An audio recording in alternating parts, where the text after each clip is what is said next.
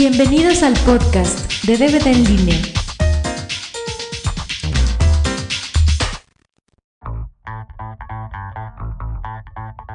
Eh, buenos días, buenas tardes, buenas noches. Estamos en el podcast número 4. Tenemos por primera vez al siempre prolífico Isaí Anaya que nos, ha, nos debe algunos posts en el blog, pero bueno, démosle una cordial bienvenida. No sé qué saludar al público. ¡Eh! Sí, este, me felicito a mí mismo por ser mi primer programa. Eh, sí debo muchos posts, pero pues soy una persona ocupada, entonces pues, debo dividir mi tiempo en mis demás actividades, claro. Este, pero pues aquí estamos, vamos a grabar varios podcasts. Eh, mm, ahorita estamos nosotros al, más o menos en la mañana, no sé a qué hora lo vayan a escuchar ustedes, pero pues, buenos días. Cual es muy ocupado, pues se la pasa jugando 360. Pero, pero bueno, eh, hay ciertas criaturas mitológicas como los unicornios o los dragones que pues es bien sabido que no existe, que no existen, ¿no? Rosas, los elefantes los. Había también unos seres mitológicos que yo pensaba que tampoco existían, que eran los fans de las precuelas de Star Wars. Pero me he dado cuenta que sí existen y aquí tengo uno. Sí, no, no son un mito. No, tú eres uno de ellos. Ah, ¿Qué tal? Entonces, este, pues, como se puede imaginar, vamos a hablar de las precuelas de Star Wars. Este podcast, pues ahora sí que va a estar dividido en tres. El primero va a estar dedicado al episodio 1, el segundo al 2 y el tercero al 3. Es obvio, ¿no? Entonces, este, pues vamos empezando por lo más malo que es el 1, ¿verdad? Tú dices que te gusta, pero a ver, dime qué es lo que te gusta de ese. Es que, por ejemplo, si tú te imaginas todo lo que esperó la gente desde que vio que el primer capítulo era en realidad el 4, pues yo me hubiera emocionado mucho de pensar, no, pues cómo empezó, cuál era el 1, el 2, el 3, y a lo mejor hay un 7, 8 y 9, y ta, ta, ta, ta, ta. Y aparte que salió mucha gente que casi que dedicó su vida a la película, sus, sus hijos se llamaban Luke y Lea y etc., el perro Wookiee. Entonces imagínate la expectativa que tenían el 1, el 2 y el 3. Y pues a lo mejor yo como los acababa de ver y después salió el 1, pues corrí como espavorido para, para ver la película y comprar el DVD y ver los extras. Y, uy, las peleas. Y, y pinté mi escoba de verde y estaba peleando con mi hermano. Por eso fue más que nada. Pero, o sea, tú te atreviste a blasfemar diciendo que las precuelas son mejores que las, que las originales. O sea, que el episodio 1, 2 y 3 son mejores que el 4, 5 y 6. ¿Cómo Bueno, te mira, atreves? Son, son, son mejores en ciertas cosas, no puedo decir que en todo, porque eh, ahora sí que la historia original se entendió como el 4, el 5, 6, y el 1, 2 y 3 se entendieron como ya un, una manera de justificar los otros capítulos. Están mejores en cuanto a las peleas. Eso no se puede negar. O sea, la pelea de Vader contra Obi-Wan pues, o sea, son dos viejitos agarrándose escobazos. Pero en el episodio 1 ves este, o sea, acrobacias, brincos, mm, más movimientos de la espada. Eh, cosas así fue lo que me gustó. Ves, ves detalles que no habías notado nada más en tu imaginación, como que los Jedi podían brincar dos o tres metros, este, que tenían una agilidad impresionante, que cuando movían los objetos con la, con la fuerza no se veía el cable ahí tintileando. Eso, en eso son mejores y creo que ahí no se puede negar porque pasaron muchos años de uno a otro. Mm. Pues, bueno. Hablas de los espadazos, de los sablazos de las precuelas. Sí, ciertamente son más impresionantes que los viejitos agarrándose escobazos, como dices. Pero, pues bueno, para empezar está la influencia de los animes, o sea, de las caricaturas japonesas. Y pues bueno, ahí como que tenía que seguir la corriente, lo que estaba de moda, Lucas, ¿no? Como que en la. En las, bueno, en las originales, en las 4, 5 y 6, pues se basaban más en, digamos, el desarrollo de personajes, en la historia. Pero enfocándonos al episodio 1, por ejemplo, fuera de los espadazos, tienes, por ejemplo, a Liam Neeson en el papel de este Qui Qui Jin, Jinn. que siempre hace el mismo papel en todas sus películas, ¿no? O sea, es como el Nicolas Cage, pero como 20 años más viejo. Oh, Sean Connery también hace de viejito mamón. Pero el caso es que, pues lo ves así, el mismo papel que hizo en Batman lo hizo en episodio 1, ¿no? Luego, Oye, de veras. pues sí, la No lo había notado. O sea, es el mismo, la misma, la misma. Nada más se cortó el pelo. Ya. Se cortó el pelo, es otra persona diferente. Pues sí, ¿verdad? y luego tienes la abominación que fue Jar Jar Binks y toda su raza, ¿no? De sí, que, ay, qué onda". Nisa, no sé qué. Pues bueno. Y luego, eh, bueno, este Ewan McGregor, pese, pese a su verrugota esa horrible que tiene en la frente, que yo no sé por qué no se la ha quitado, pues bueno, fue el más decentito de la producción. Ha ¿no? de ser una quemadura de algún sable, no sé, una salpicada. No, es una verruga cochino, el güey. Pero bueno. Este, y luego tienes, por ejemplo, me acuerdo de escenas así en particular. Tienes al jefe ese del Jar Jar Binks, que bueno, que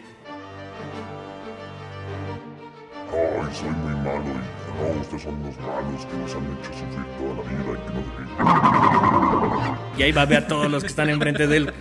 O sea, esa idiotez que, o sea, ¿para qué está ese sapo gordo babeando y haciéndole así? En general sí se me hizo una tontería que agregaran todo el pretexto de, de la raza de los tipos acuáticos medio lentos y con problemas de dicción. No, no lo justifico en la historia, o sea, nadie se imaginaba que fuera a salir una especie así de las personas que habían visto los, los primeros capítulos, ni lo sentía necesario, ni lo sentía mm, pues sí, justificado, no había razón. A lo mejor era para que algún niño este reciente fanático de la saga se divirtiera y le pidiera a sus papás que le comprara el monito de Jar Jar Binks al tipo que hace este, y el mundo de el mundo marino y no sé, y aparte como que se emocionaron porque acababan de estrenarse en Star Wars con los efectos especiales y el hacer al personaje digital y tener la referencia de hoy el, el primer personaje completamente digital generado aquí y allá y a los estudios fulanito y sutanito y agradecemos y fue un arduo trabajo y invertimos todos los millones del mundo pero pues yo creo que a la mayoría de los fans no les gustó un 90% Pues no, no más a ti. no, ni a mí. Fíjate, Ah. es lo increíble. Bueno, y luego también ot- otra escena así que me acuerdo.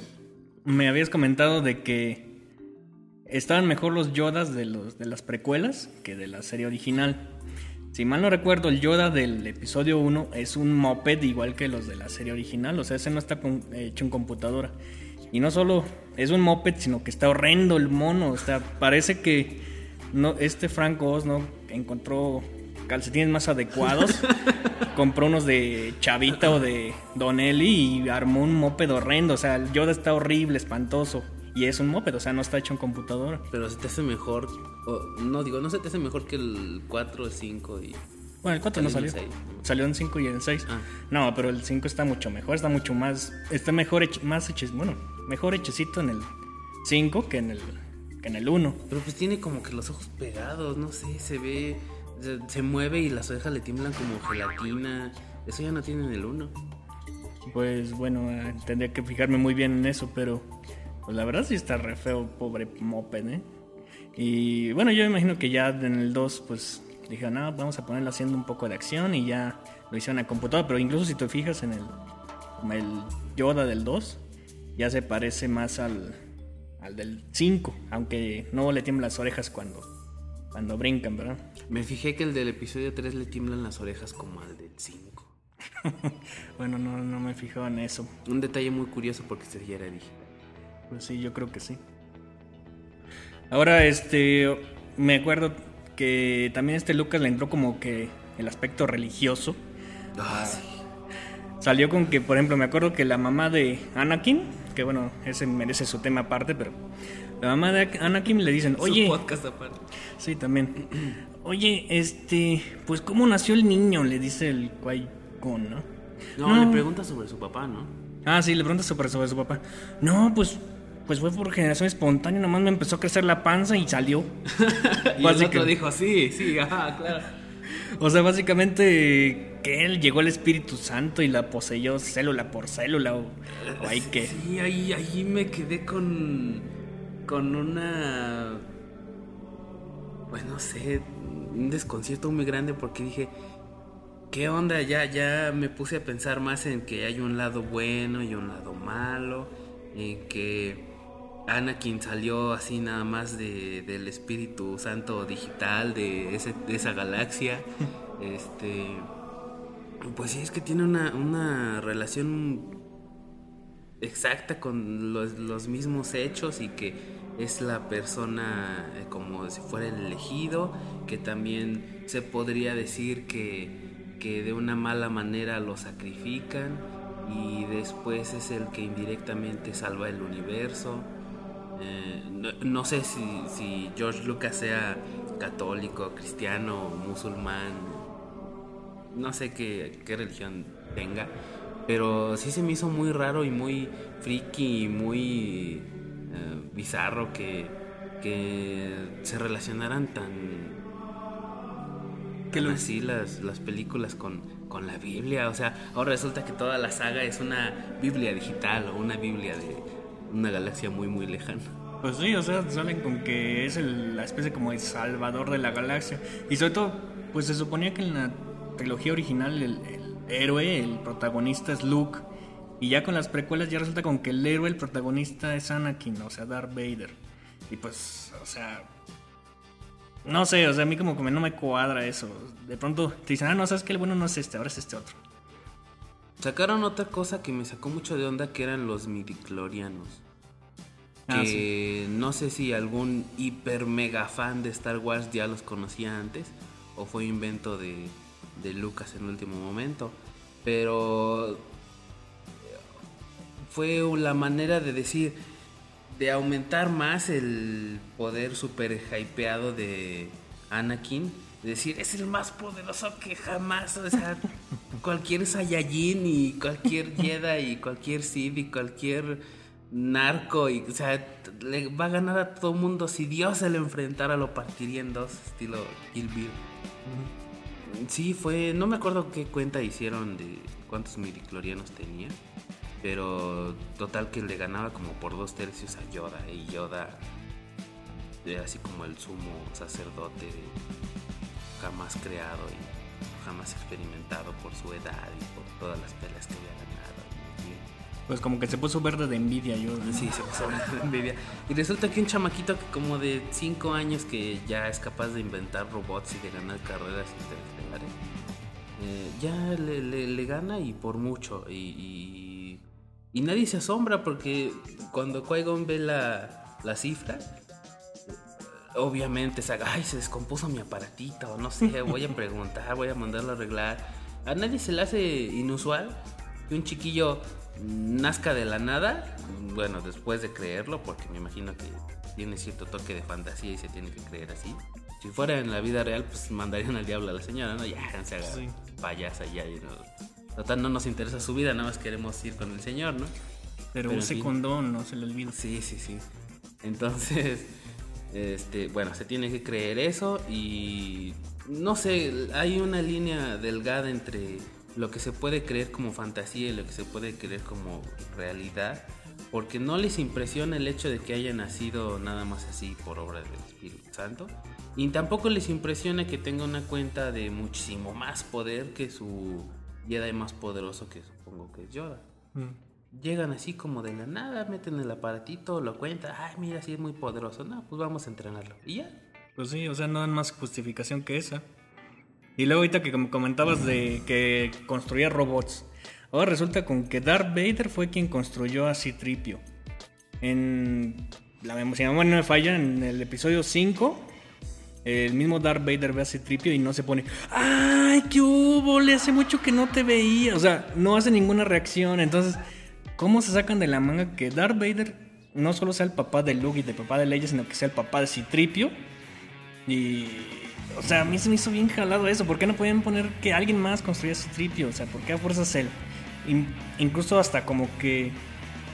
Pues saca de onda cuando ya en, el futuro se encuentran los dos. O sea, no se ve que haya ninguna. Pues ninguna expresión por parte de Darth Vader para decir, ay, mira, ese yo lo hice. Pasa, pasa lo mismo que con las historias que hicieron de Superman y con todos los que le hicieron su precuela. Por ejemplo, en la de Smallville, se supone que no había mucha historia antes de que Superman fuera Superman, de que un chamaquillo que no sabía ni qué podía hacer. Pero tú ves la serie y ves que sacan temporada y temporada y temporada. Personalmente no soy fan de la serie, pero ya cuando vi que iban como en la décimo, no sé qué temporada, bueno, no sé exactamente, pero ya van en una temporada.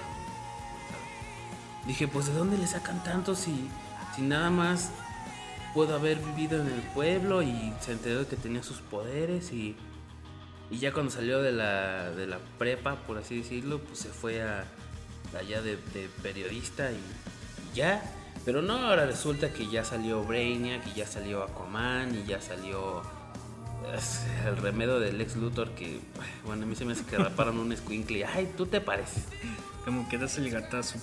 Y, ya le inventaron justificación de que creo que también tiene poderes o también tiene una relación este, con Superman, de que cuando cayó y hubo una explosión y la explosión le afectó y que por eso se quedó pelón. Y en fin. Y, o sea, es, a mí se me hace que es tanta la ambición de los productores de sacar y sacar y sacar más historias para sacar más eh, temporadas y, y que la gente se embobe. Y a mí me impresiona cómo la gente se emboba con algo que de una historia que tiene muchos años y tiene ciertos eh, cánones, los rompan a su voluntad y decidan, no, pues vamos a meterle que ya conocía a Super Chica. Y que sale la Mujer Maravilla, y que sale Flash, y que sale eh, Linterna Verde, y que sale Green Arrow, y... Y en que fin, hasta el hombre araña sale por ahí, ¿no? La Liga de la Justicia, y sí, hasta los de Marvel, ¿no? Hasta los, a la Sí, máscara. Y... Metieron a cuanto personaje su ambición les pudo producir. Y no sé qué remedio de historia ya quedó. Eh, lo peor de todo es que esos tipos de series tienen licencias como la de DC y desmadran a su personaje. Y después nada más con decir, no, pues vamos a sacar un nuevo universo de Superman en el que la historia ya está bien. Y, y lo justifican. Algo así se me hace que pasó con Star Wars. Porque obviamente eran muchas las peticiones de la gente de hacer el episodio 1, 2 y 3. Y bueno, a lo mejor se le estaba acabando el dinero a Lucas. Y dijo, bueno, pues vamos a inventarle la historia antes. sí. Y suena divertido la idea, nada más que es como que forzoso que llegues a esos puntos en los que las historias ya no coincidan. Y lo forzaron al tanto al punto de que ya ni siquiera en el episodio 6 al final sale el espectro o el fantasma de, de, de Anakin viejo, sino que ya sale el, el modelito este rasguñado de la cara. O sea, es- eso no tiene la más mínima lógica en la película. Yo Pues sé no. que no se le puede pedir lógica a una película que sea así fantasiosa y del tipo, pero pero tiene algo, debe de llevar un- una línea de concordancia y ahí como que se la pasan por todos lados, Se lo pasa por el arco de McDonald's, Sí. el güey. ¿no? ¿O tú, Pues sí, tú la qué opinas de eso? No, pues- ciertas incoherencias que ya no cuadran y, ah, pues, eh, pues, eh", Oye, pues al fin y al cabo los güeyes fans van a comprar lo que sea, dicen. y lo compran y los críticos pues van a decir, no, pues está bien feo, pero pues más que hacerle una mala fama a la película, le van a hacer más fama y van a vender más, entonces... Pues sí, Igual hasta adrede lo hicieron. modos el negocio está seguro. Y pues ya por último, porque nos prolongamos mucho con Superman.